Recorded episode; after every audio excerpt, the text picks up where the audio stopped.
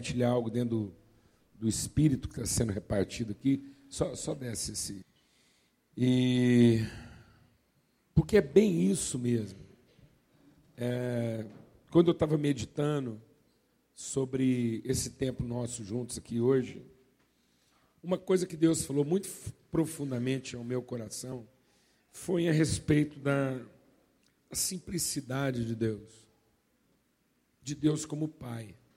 Tudo que Deus quer que a gente, toda, toda a obra de Cristo, a gente conhecer Deus como Pai. A gente voltar ao entendimento. Quando a palavra de Deus diz voltar ao início, o início de tudo, querendo formar e cuidar de uma família. Não é um Deus com grande projeto, não é um Deus com ideias mirabolantes na cabeça, não é um Deus que é encantado com o seu poder e tentando brincar de poder, porque às vezes a gente pensa que Deus estava lá meio entediado e falou assim: vamos ver do que meu poder é capaz inventar coisa, e pá, pá, dar tiro para tudo quanto é lado. Não, mas um pai com saudade aumentar a família. Tudo que Deus queria, um desejo de que aquilo é poder ser compartilhado. E, e às vezes a gente perdeu este Eu queria ler um texto com vocês, lá em Lucas, no capítulo 20. Jesus, Jesus fez muita coisa durante três curou cego, paralítico, surdo, operou milagres, andou em cima das águas, fez coisas assim espetaculares. Eu, eu penso que Jesus foi atraindo a nossa atenção. Jesus chegou num mundo distraído, o mundo estava encantado, bêbado com o poder do Império Romano. Um império que podia fazer o que fazia acontecer. Grandes obras, grandes feitos. E Deus mandou para cá o filho dele, falou: ó, vai chamando a atenção deles. Esse povo gosta muito de poder, eles gostam de umas coisas assim, espetacular. Vai lá e faz umas coisas espetaculares e vai juntando eles. Ele curava um aqui, levantava o outro. Nós falamos, ah, o poder está com cara. Porque se Jesus vem só conversando, ninguém ia prestar atenção no que ele tinha para falar. Era muito poder na época. Talvez nunca a humanidade viu de forma tão reunida, tanta exuberância, porque não era só um poder assim, é, é, igual a gente vê hoje, assim, um poder é, tecnológico. Não. Era uma coisa com arte. Os caras não faziam um tanque de guerra, com os cavalos assim, tudo escolhido a dedo. E aí eles punham as esculturas desenhadas nas rodas as espadas eram tudo bordada, os escudos tudo desenhado. Era, era poder com arte. Não era bagunçado. Não era só um revólver bom de dar tiro, não. Havia uma sofisticação, coisa assim, para dizer do que, que o homem era capaz. Não era só levantar uma casa, era cada pedra de mármore ou granito entalhada uma. Gosto de construção. O dia que eu fui ver uma obra romana, ou em Jerusalém, ou em Roma, eu fiquei chocado. Um bloco de granito, um bloco de granito, de mais ou menos assim, um metro e meio por um, um metro cúbico de granito, bisotado milimetricamente em todas as dimensões dele. Aí você imagina um prédio inteiro em que os caras tinham que pegar um bloco de granito, não era só cortar e polar igual um tijolo de olaria, não depois rebocar por cima para tampar os defeitos. Pedra por pedra, bisotada. Bisote é, um, é aquele detalhe, aquele recorte que você faz lá, fino. Agora aquilo era. Não era uma máquina ligada. Não, mano. Era um ser humano. Pim, pim. Dava umas cinco marteladas, tinha que apontar. Tinha que amolar a ferramenta. Você consegue imaginar isso, filho? o trabalho que dava aquilo. Então não era só poder. Falando a nossa linguagem. E começou a fazer os impossíveis dos homens. Mas isso para nos atrair. para aquilo que Deus queria chamar a nossa atenção. E o último momento de Jesus com o Senhor, ele escolheu o último momento conosco. Um grande evento em que ele daria sinais. Gente, agora vocês vão ver o que vocês estão falando. Aí vinha lá uma tropa do exército romano e ele junta, fica cá, que fica a ala de todos os cegos, todos os leprosos, todos os paralíticos. E eu vou mostrar para vocês quem que eu sou. Jesus escolheu um cômodo de mais ou menos uns 30, 40 metros quadrados, 5 por 6, 30 metros, mesa posta. É só o que ele queria. Essa imagem tem falado bastante comigo, desde que os meninos escolheram essa imagem para colocar. Falava assim, gente, Deus querendo salvar, manda o filho dele para cá, para andar a pé, com 12 caras. E esse casando para baixo para cima. Aí para um lado, aí para o outro. Ele manda o filho dele para cá, no meio daquela confusão toda, para ficar três anos conversando com os caras. Vê se isso é projeto de salvação, gente. Vê se isso é ideia de Deus. Não, mas isso não é ideia de Deus. Um Deus não pensaria isso. Só um pai pensava um negócio desse. Falou: você vai lá, reúne com seus irmãos. Porque depois eles vão explicando para os outros, daqui a pouco a família inteira entende. Você explica para uns, aí os mais velhos explicam para os mais novos. Aí você conta para eles direitinho como é que é aqui em casa. Glória a Deus, amados.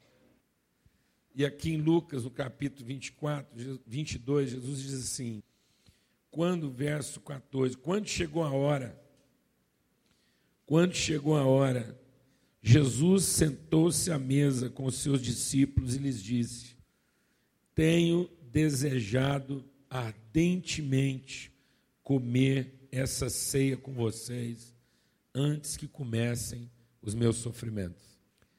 Então, antes de eu sofrer tudo que eu tenho para sofrer em favor dos homens, queria jantar com vocês. Jesus não queria pedir nada.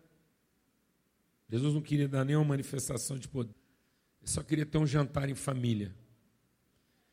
Pois eu digo a vocês que eu não comerei este jantar convosco até que eu coma o verdadeiro jantar que haverá no reino de Deus. Aí eu fico pensando, tem gente que está pensando um punhado de coisa. Quando eu morrer, eu vou para o céu, nós vamos para a glória eterna. Eu acho que se não for o Espírito Santo na gente, porque como o Espírito Santo vai estar na gente, se não fosse o Espírito Santo na gente, se Deus levasse todo mundo para o céu sem o Espírito Santo, eu acho que todo mundo desapontava. Todo mundo desapontava. Porque todo mundo ia pensar assim: ah, vou chegar lá no céu, que trem glorioso, que negócio assim, fantástico. Aí chega nós lá, uma casa. Eu acho que tem muita gente que, se não for o Espírito Santo, vai desapontar. Porque a Bíblia diz que lá no céu, ouro é para pavimentar a rua. A gente vai chegar numa casa, e a Bíblia diz que nós vamos entrar nessa casa, o pai esperando. E ele está esperando a gente para quê, amados? Deus está nos esperando para quê? Um pai com saudade dos seus filhos, esperando eles para quê? Para servir para eles um jantar. Lembra quando o filho pródigo sumiu no mundo, gastou tudo? A alegria do pai dele foi: vamos fazer um grande, reúne os amigos, vamos fazer um jantar. Sabe, amados, eu queria conversar um pouco essa manhã, brevemente, sobre a importância né, de, de nós termos mais revelação e menos religião. Sabe o que é o nosso problema com Deus? Tudo que Deus ensina para a gente, a gente transforma num rito religioso. Eu penso que quando Deus falava de louvor, não era um rito religioso de quem engrandece um Deus. Eu acho que na cabeça de um pai, louvor é isso. Aí entram uns desafinados que to sabem tocar melhor, segura a onda, os que sabem tocar pior. Então Deus levanta uns músicos bons para segurar a onda de quem não toca nada. Aí gente, aquilo cobre e vai. Mas é só uma família reunida para quê, mano? O que é louvor? Uma família reunida para quê? Para cantar as músicas que a gente gosta e que faz a gente lembrar quem a gente.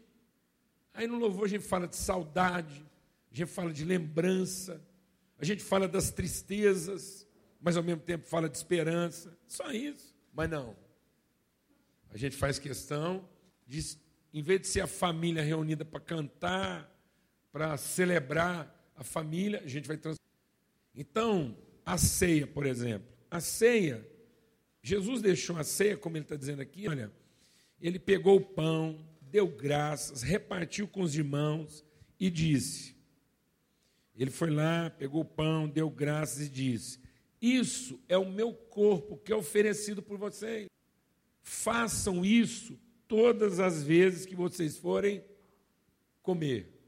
Então Jesus não estava estabelecendo uma ceia especial. Jesus estava significando todas as nossas refeições. Jesus não estava dizendo assim, ó, só quando vocês tomarem essa ceia. Ele falou, não, todas as vezes que vocês forem comer, façam isso. Com alegria, com gratidão, repartam pão entre vocês. Porque esse é o sentido do jantar. Jesus está dizendo: o sentido do jantar não é comer. O sentido do jantar não é satisfazer os desejos. O sentido do jantar é a gente se encontrar e nós suprimos as necessidades uns dos outros. Então Jesus estava ensinando a gente o sentido do jantar, que ele disse assim: tenho desejado ardentemente. Então, quando Deus, deixa Deus ministrar o seu coração, quando Deus quis libertar o povo do Egito, Amém, amado? O povo estava no Egito escravizado há 400 anos. E o seguinte, faziam 400 anos que estava impregnado na mente de todas aquelas pessoas que eles eram o quê? Escravos. Que eles não eram outra coisa. Não havia sentido no trabalho deles. Então eles trabalhavam para quê? Para sobreviver. Porque se ele não trabalhasse para sobreviver, alguém ia matar ele porque ele não faz sentido. Então, o aleijado, o necessitado, o fraco, o impotente seria o quê? Morto. O que, que, que adianta ter um escravo fraco? Ninguém ia ficar lá sustentando ele. E ele não pertencia nem à família dele. Ele não tinha uma história. Ele tinha uma necessidade. O sistema precisava dele. Então ele não pertencia à relação da família ele pertencia ao sistema. Mais ou menos igual acontece com muita gente hoje. A gente não ensina hoje os filhos a importância da comunhão familiar. A gente sacrifica comunhão familiar para ensinar nossos filhos a necessidade de dar certo. Então eles não pertencem mais à relação. Os filhos hoje pertencem a quê? A um sistema onde eles têm que sobreviver. Então a relação familiar é secundária e a necessidade dele de sobreviver é primária. Por isso a prioridade dele é servir ao sistema. Então a hora extra dele vale mais do que o jantar em família. Porque ele é escravo. Ele não tem hora para comer nem para estar com a família. Ele só tem hora para quê? Para trabalhar e sobreviver. Era essa a mentalidade do povo. Todo mundo já nascia pensando assim. Ele não tinha um significado, ele tinha uma agenda. Ele não podia trabalhar o dia dele de qualquer jeito. Porque o dia dele já, na, já começava o quê? Determinado com tudo que ele tinha que fazer. E aí Deus, para libertar o povo dessa escravidão, sabe o que Deus colocou como sinal de libertação? Sabe qual foi a expressão maior da autoridade de Deus para finalmente libertar o povo da escravidão? Deus vem mostrando poder. Deus vem mostrando poder. Tingiu o mar de sangue, mandou gafanhotos, rã, e o pau foi quebrando. Mas nada disso, as manifestações de poder não mudaram o coração das pessoas. Aí Deus disse o seguinte: agora, vou falar para vocês, agora é meu ato final. Sabe qual foi o ato final de Deus? Para finalmente libertar a mente do povo da escravidão? É o seguinte: marca um jantar em família e põe todo mundo para dentro. E quem não tiver no jantar está morto. Deus não marcou um culto, não, mano. Você escutou? Deus não marcou um culto da libertação. Não tem culto da libertação. Sabe o que, que tem para Deus? Jantar da libertação. Cultuar a Deus pelo seu poder não liberta. Mas conhecer o amor de Deus em comunhão com os irmãos, liberta. Porque você pode cultuar a Deus no seu poder por interesse pessoal. Mas sabe o que, que finalmente vai libertar a gente? Quando a gente compartilhar o amor de Deus em comunhão e a gente numa mesa ali começar a servir uns aos outros. O Eduardo estava falando aqui, eu não sou saudosista, não sou saudosista, mas sou romântico. Eu gosto assim, de entender a coisa com alguma poesia. O Eduardo estava falando, por exemplo, de. Já pensou, irmão? Levantar quatro horas da manhã, debaixo de chuva, para vir aqui cantar quatro músicas. Vou explicar para você. Isso antigamente não era estranheza, não. As mães levantavam às quatro da manhã para buscar um milho, ralar, começar uma novela danada lá para fazer umas pamonhas, juntar aquele tantão de gente, é tacho, palha, que rolo fazer uns bolos. Amém, mano? O forfé começava lá para as quatro, amém? Quando ia lá para as dez e meia, aquilo tudo estava pronto, o bolo de fubá, o curau, a pamonha, os amigos tudo reunidos, e aquilo não durava meia hora. Sumia com as pamonhas tudo, aqueles curau, aqueles angu tudo. O cara levava sete meses criando um frango, cuidando, não deixando bicho pegar, pagiando, espantando um gavião. Depois uma trabalheira danada, uma sangueira do inferno, que é rolo. Tinha que enfiar aquilo numa água quente, despelar o frango. Trabalheira. Trabalheira. Aí matava lá uns três frangos punha que tanto menino em volta, uns cunhados empregados, uns trem lá enrolados, montava aquela mesona, e ali todo mundo era redimido, que frango não durava meia hora. Mas a família era liberta, era salva. Hoje não. Você pega um trem que tem é um isopor com essência de frango, que fica pronto em 25 dias. Como é que um frango fica pronto em 25 dias? Não, aqui não pode ser frango. Aqui tem pena de frango, cara de frango, pigo ao frango. Mas ali tem uma substância ali que a gente não sabe. E o que, que os pais e as mães ficavam pensando? Eles pensavam assim, ó, busca uma couve, que o Zezinho está com problema de anemia, tem que comer couve. E ai do Zezinho se eu não comesse a couve. O pau comia. Eu não gosto de couve. Então, companheiro, é o seguinte: tira o frango e o arroz dele aí, que hoje é só couve. Aprender a gostar, porque você está nessa anemia, esse amarelão, não consegue nem trabalhar. Cozinha uns ovos aí. Faz um suco laranja para esse menino, que está gripando fácil. Ruma uma carne. Não gosta de bife de figo, gosta assim. Estou precisando de ferro, esse amarelão. Uma proteína boa, sadia. Os caras, pá, torava. A libertação estava onde, amado?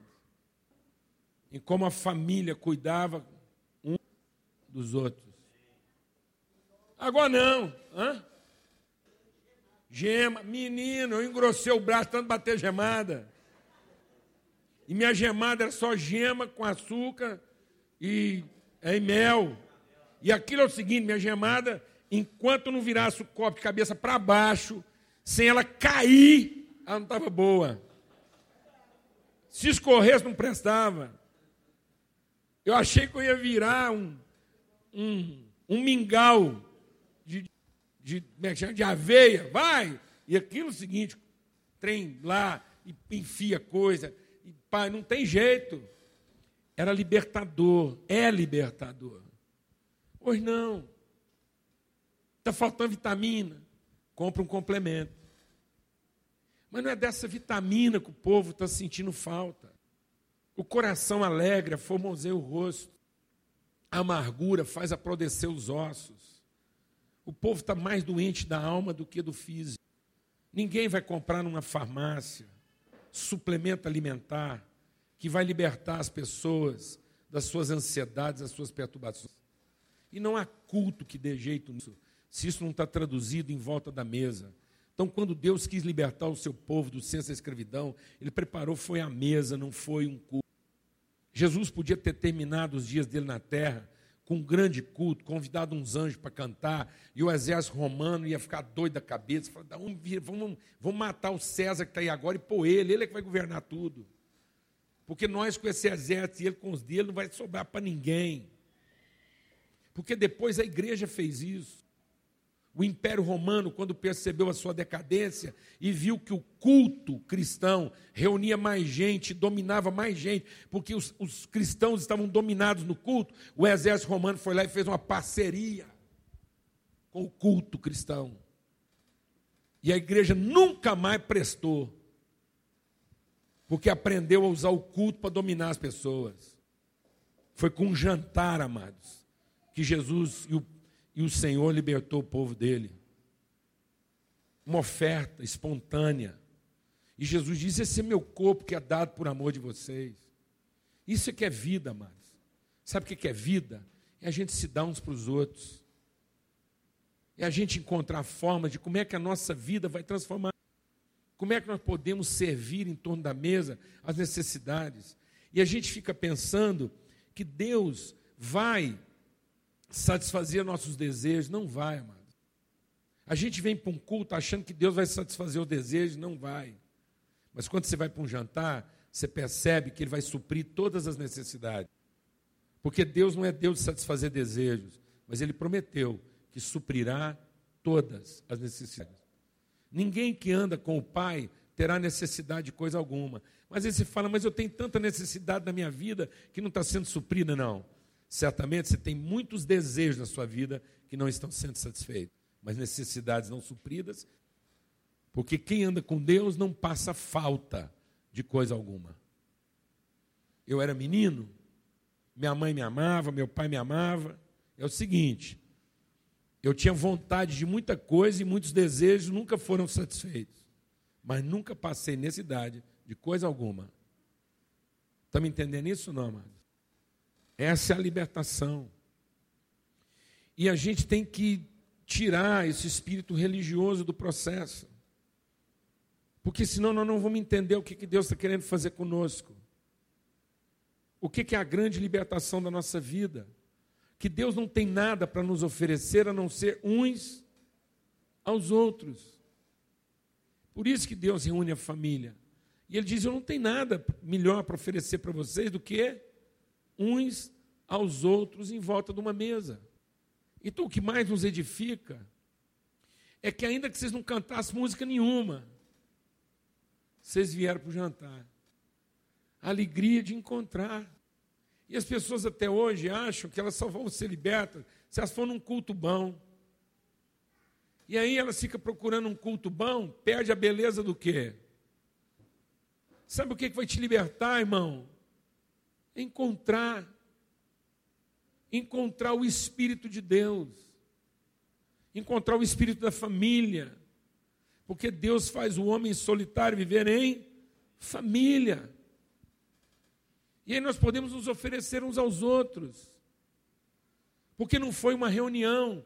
Paulo disse: se nós não entendemos o espírito do jantar, se nós não estendemos o espírito do jantar, nossas reuniões estão fazendo mais mal do que bem.